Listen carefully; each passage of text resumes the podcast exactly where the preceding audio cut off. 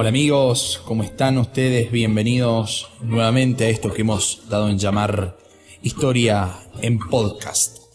En el día de hoy nos está reuniendo en este episodio el tema relacionado a la conquista inglesa del territorio americano. Ya hemos desarrollado, como vengo diciendo siempre en esta segunda temporada, desde el episodio número 11, eh, con el origen del hombre americano, la llegada del hombre a América, hemos comenzado a desarrollar el proceso de conquista y colonización que las diferentes naciones europeas han ido llevando a cabo sobre el territorio del continente americano. Ya hemos desarrollado la española, ya hemos desarrollado la portuguesa y será turno en este encuentro del desarrollo de la conquista y la colonización inglesa del territorio americano.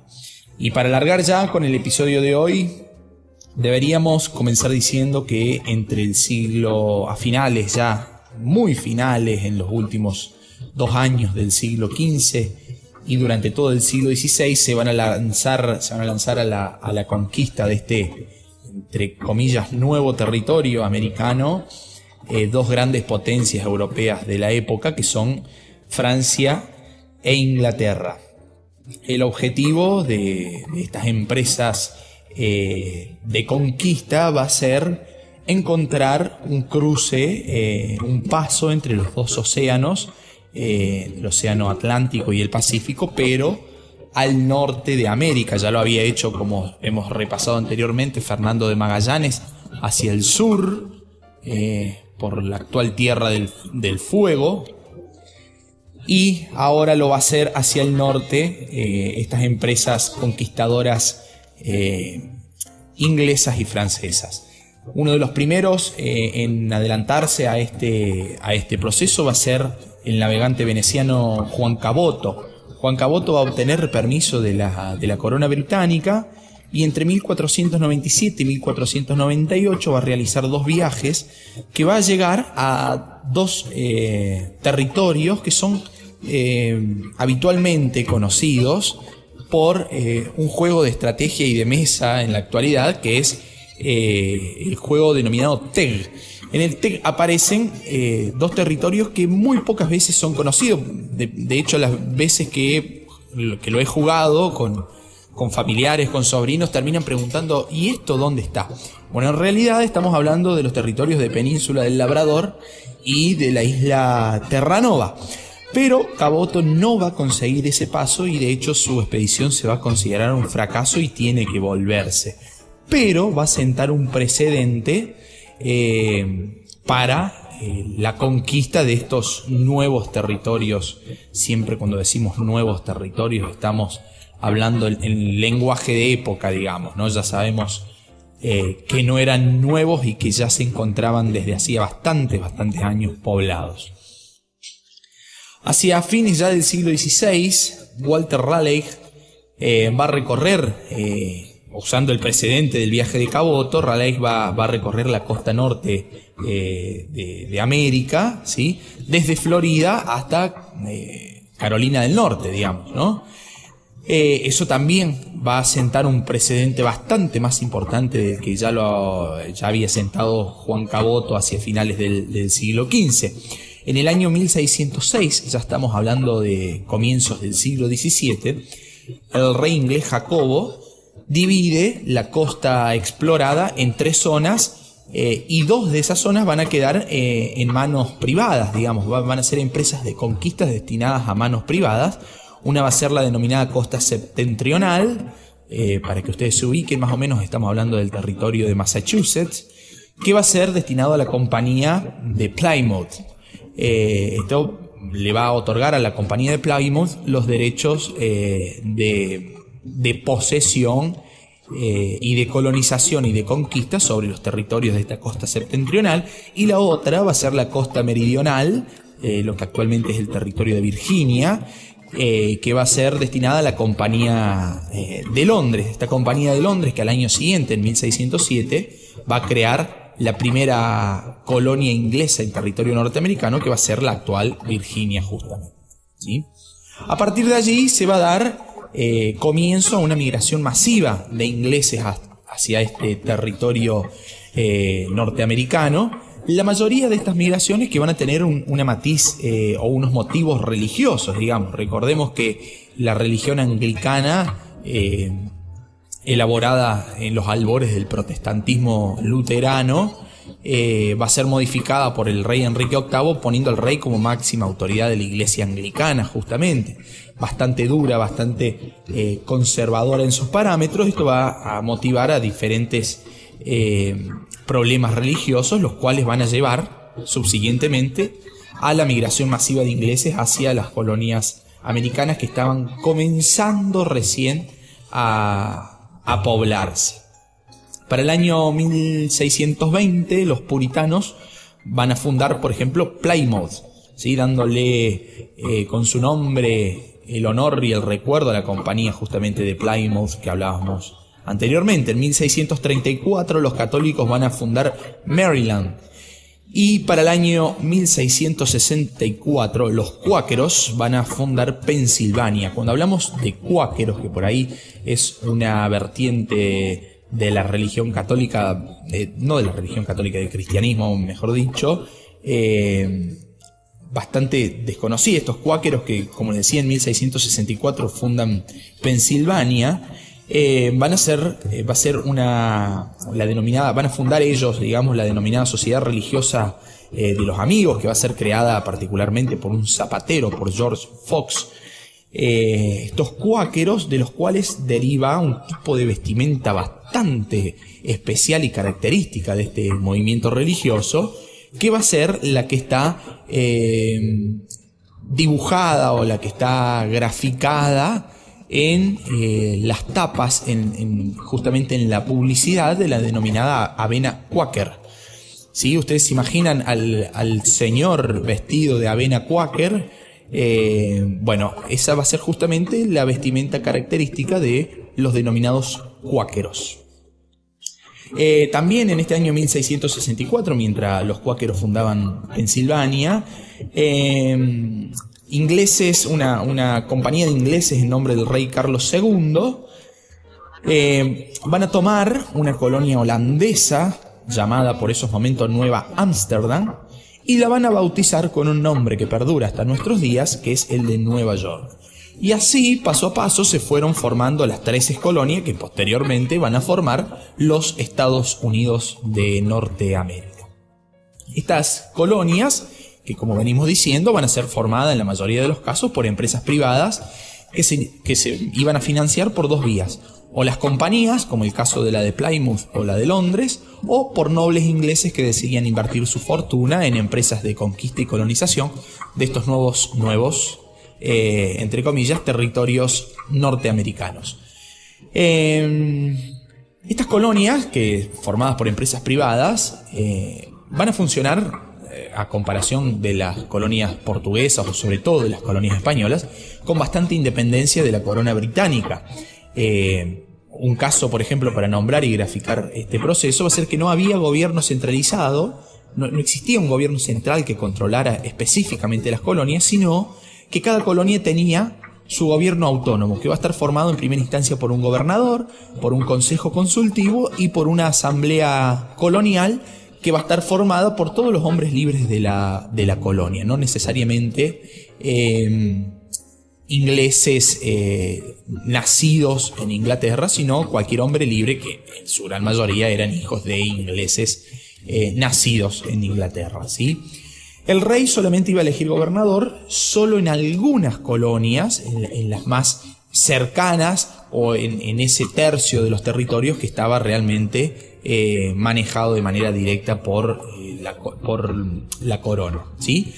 En, en la mayoría de los otros casos, el gobernador era nombrado eh, por el colono o el propietario más poderoso de esa, de esa zona, entonces de esa forma se elegía el gobernador estos colonos, estos colonos ingleses norteamericanos que se van a instalar en territorios con escasa o prácticamente nula población indígena. Y esto es un hecho bastante particular y singular que nos lleva eh, necesariamente a hacer una comparación con la conquista y la colonización, sobre todo española, aunque también eh, portuguesa. ¿Por qué? Porque vamos a decir que nos estamos, eh, si nos ponemos en la óptica de un colono inglés, nos estamos asentando en un territorio donde no existe mano de obra eh, de fácil contratación que la podamos obligar a trabajar como sí existió y ya hemos visto y hemos desarrollado la catástrofe demográfica que esto trajo en el caso eh, español sobre todo. Entonces, si estamos diciendo que no hay mano de obra aborigen disponible y que además tampoco me interesa eh, conseguirla, estamos, vamos a terminar diciendo que van a ser los mismos colonos lo que los que ponen su fuerza de trabajo para llevar adelante cualquier tipo de actividad laboral que se desarrollara en la colonia al no haber mano de obra indígena y aborigen, perdón, y al tampoco eh, necesitar de ella, van a ser los propios colonos los que se ponen a trabajar. ¿sí? Esto nos puede llevar a un juicio de valor bastante rápido que eh, sugiero no, no realizar. ¿Cuál es el juicio de valor? Nos lleva a pensar che, pero qué bueno que son estos ingleses, mira vos qué tipo más humanitarios, qué tipo filántropos que son estos ingleses, tienen un amor por el hombre hacia las sociedades nativas eh, americanas y eso es en cierta forma, como lo vamos, lo estamos viendo y lo vamos a seguir viendo, es algo así, pero recordemos también que en esta misma época los ingleses van a estar haciendo estragos en eh, sus dominaciones coloniales en otros puntos del planeta. Y en épocas venideras, en, en directamente en lo que va a ser el siglo XVII, eh, perdón, siglo XVIII, siglo XIX, van a ser eh, prácticamente desastres en lo que es Oriente, en India, recordemos las penurias que tuvieron que pasar estas poblaciones del continente asiático justamente en manos de ingleses. Si vamos a una comparación rápida, claramente estamos hablando de dos modelos totalmente diferentes de uso y de apropiación del suelo y de los recursos, por parte de ingleses y de españoles y portugueses hasta el momento, ¿no? Veremos ya en un próximo episodio qué han hecho los franceses en su conquista del, territorio americano. En cuanto a la organización económica de, de, estas colonias, ya hemos dicho que estaban en manos privadas y estas 13 colonias que van a dar origen posteriormente a lo que son los Estados Unidos de Norteamérica, van a estar organizadas cada una de ellas de manera diferente en todos los aspectos, tanto sea en el social, en el económico, como en el político y, también en el, en el, cultural. ¿Por qué decimos esto? Eh, porque vamos a ver eh, en los minutos siguientes cómo eh, vamos a tener tres zonas que van a ser totalmente disímiles, diferentes, totalmente diversas en cuanto a la organización económica, aunque, aunque en algo coincidían, que era la especialización productiva. Estamos hablando que estas colonias van a tener cada una de ellas una especialidad en la cual producir y como se dice en una jerga bastante criolla y bastante eh, argentina, no se van a estar pisando el poncho entre gauchos, digamos, ¿no? Eh, ¿Por qué decimos esto? Vamos a ir a las divisiones a ver si eh, de esta forma les puede quedar claro y comprendido de lo que estamos hablando. En una primera instancia vamos a tener las colonias del norte, ¿sí? que van a estar formadas por Massachusetts, por Connecticut, por Rhode Island, por New Hampshire. Eh, en estas colonias a comparación siempre, eh, es bastante odiosa la comparación, pero siempre llevándolo a, un análisis comparado entre el caso español y el caso inglés, si en el caso español hablábamos de una agricultura en latifundios, de grandes extensiones de tierra en manos de pocas y poderosas personas o colonizadores conquistadores, en estas colonias del norte vamos a tener lo que se denomina agricultura en parcelas, es decir, un colono, cada colono va a ser dueño de una pequeña parcela de tierra eh, que lo va a estar diferenciando claramente del latifundio español, en donde se va a destinar esa parcela de tierra a la agricultura, a la ganadería, a la artesanía, eh, al, intercambio incluso también con, los aborígenes eh, de, pieles. Se van a dar formación de astilleros porque va a haber un gran uso de, de, la madera, digamos, de los bosques de esta zona norte Y también, una vez con, eh, realizada esta prosperidad de la agricultura en parcelas, en donde cada colono se conformaba con tener su pequeña parcela de tierra y a partir de allí producir, se va a comenzar a dar también subsiguientemente el comercio marítimo con Inglaterra. De hecho, estas colonias del norte van a ser las, las que van a tener un tráfico comercial eh, mucho más fluido con la metrópoli eh, inglesa, con su sede en Londres, ¿no? Eh, y una particularidad bastante interesante de estas colonias eh, del norte va a ser que no se van a hacer uso de mano de obra esclava. Y eh, a comparación con las otras zonas de ocupación, va a haber una gran vida urbana, va a haber mucha vida urbana y un gran desarrollo de la cultura citadina, digamos, de la cultura y de la vida en la ciudad. Por otro lado, vamos a tener otra zona de ocupación, la segunda zona de ocupación, que son las colonias del centro. Esto estamos hablando de Pensilvania, de Nueva York, de Nueva Jersey, por ejemplo.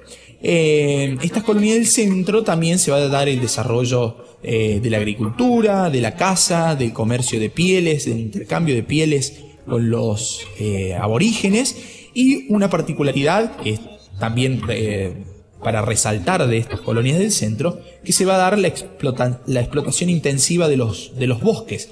¿Por qué? Porque con la madera se construían casas, barcos, eh, toneles, entonces toda esa madera se va a dar a, procesar en los denominados aserraderos y eh, se va a dar un uso bastante intensivo de los bosques que se ubican sobre todo para que eh, hagan una, una, ubicación gráfica ustedes en sus cabezas, eh, se van a ubicar estos bosques al pie de los montes Apalaches, por ejemplo. ¿sí? Eh, y al igual que en las colonias del norte, la mano de obra de estas colonias del centro va a ser mano de obra libre. La diferencia la vamos a encontrar en la tercera zona de ocupación, que son las colonias del sur, por ejemplo Maryland, Virginia, Carolina del Norte, Carolina del Sur, Georgia, en donde la actividad se va a concentrar sobre todo en la zona rural, va a haber una gran actividad rural, a comparación de las colonias del norte, que también había una gran vida urbana. Esta actividad rural que va a estar destinada a la producción de materias primas tales como el arroz, el tabaco y el algodón. Sobre todo el algodón, si lo pensamos en ya en el siglo XVIII, a partir de 1750-1760, cuando se lleva a cabo la revolución industrial en, Inglaterra. Para esto, para refrescar este tema de revolución industrial y revoluciones burguesas, recomiendo eh, escuchar el episodio número 5 de la temporada 1 de esto eh, que hemos dado en llamar Historia en Podcast. Eh, decimos que esta actividad rural destinada a la producción de materias primas tales como el arroz, el tabaco y el algodón se van a dar sobre todo por las características del suelo y del clima de esta zona sur. Esto va a generar estas plantaciones, plantaciones que funcionan de igual manera, o, al menos muy similar, a lo que son las plantaciones eh, que, azucareras y, los cafetales que se están dando en Brasil, digamos, ¿no? que ya desarrollamos en el capítulo anterior. Estas plantaciones entonces van a generar una gran rentabilidad que esta gran rentabilidad que va a determinar, por supuesto, el rol eh, de estas plantaciones en la economía, ¿sí? De economía que se va a basar en la monoproducción. Va a haber colonias que directamente producen un solo tipo de producto y ninguna de las otras va, a producir lo mismo. Entonces por esto decíamos al comienzo que estas 13 colonias norteamericanas, eh, si en algo coincidían, tan diversas entre sí, pero que en algo coincidían, que era la especialización productiva. ¿no?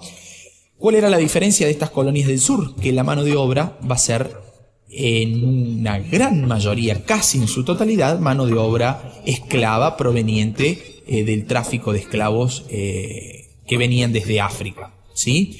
Eh, allí se va a formar el, el denominado comercio triangular que hemos desarrollado en ese capítulo número 5 de la temporada 1, donde desde Gran Bretaña salían ya los productos manufacturados de plena revolución industrial los llevaban a África, los intercambiaban con los cazadores de esclavos africanos a cambio de esclavos. Dejaban sus productos, cargaban esclavos a sus buques y de ahí los llevaban a las colonias del sur de América del Norte, estas colonias que estamos desarrollando ahora, como Maryland, Virginia, Carolina del Norte, Carolina del Sur y Georgia, eh, para llevar estos esclavos para trabajar en estas plantaciones, sobre todo las de algodón, porque recordemos que la industria eh, la revolución industrial, la primera sobre todo, se lleva a cabo en el rubro textil. Entonces vamos a estar necesitando algodón para producir en las fábricas en Inglaterra. Por lo tanto, eh, van a dejar los esclavos en estas colonias y van a cargar la materia prima para llevar a producir a Inglaterra, dando origen nuevamente al ciclo del comercio triangular inglés. Bien, y para terminar, eh, vale la pena resaltar el rol o las funciones que, mejor dicho, no cumplían los aborígenes norteamericanos, pero no en, entendiéndolo como desacato o como incumplidores, sino más bien entendiendo que la lógica eh, de colonización y de conquista inglesa del territorio americano no tenía en cuenta directamente a los aborígenes, los mantenía al margen tanto en lo social como en lo económico, o sea, estaban totalmente al margen y no se buscaba integrarlos a, la sociedad. Algo sí en la economía, como hemos visto la cuestión del intercambio de pieles eh, y de cueros, pero en, lo social directamente eh, estaban al margen y se los dejaba al margen, digamos, si no había intención por parte de los ingleses de sumarlos. Y pero además, que acá me, resulta a mí lo... Eh, lo paradigmático del caso inglés, eh, en cuanto al económico, si bien no se los, no se los buscaba eh, integrar a lo social, en lo económico tampoco se lo buscaba como mano de obra barata o en algún caso como mano de obra esclava, como sucedió en las colonias portuguesas, por ejemplo. ¿sí?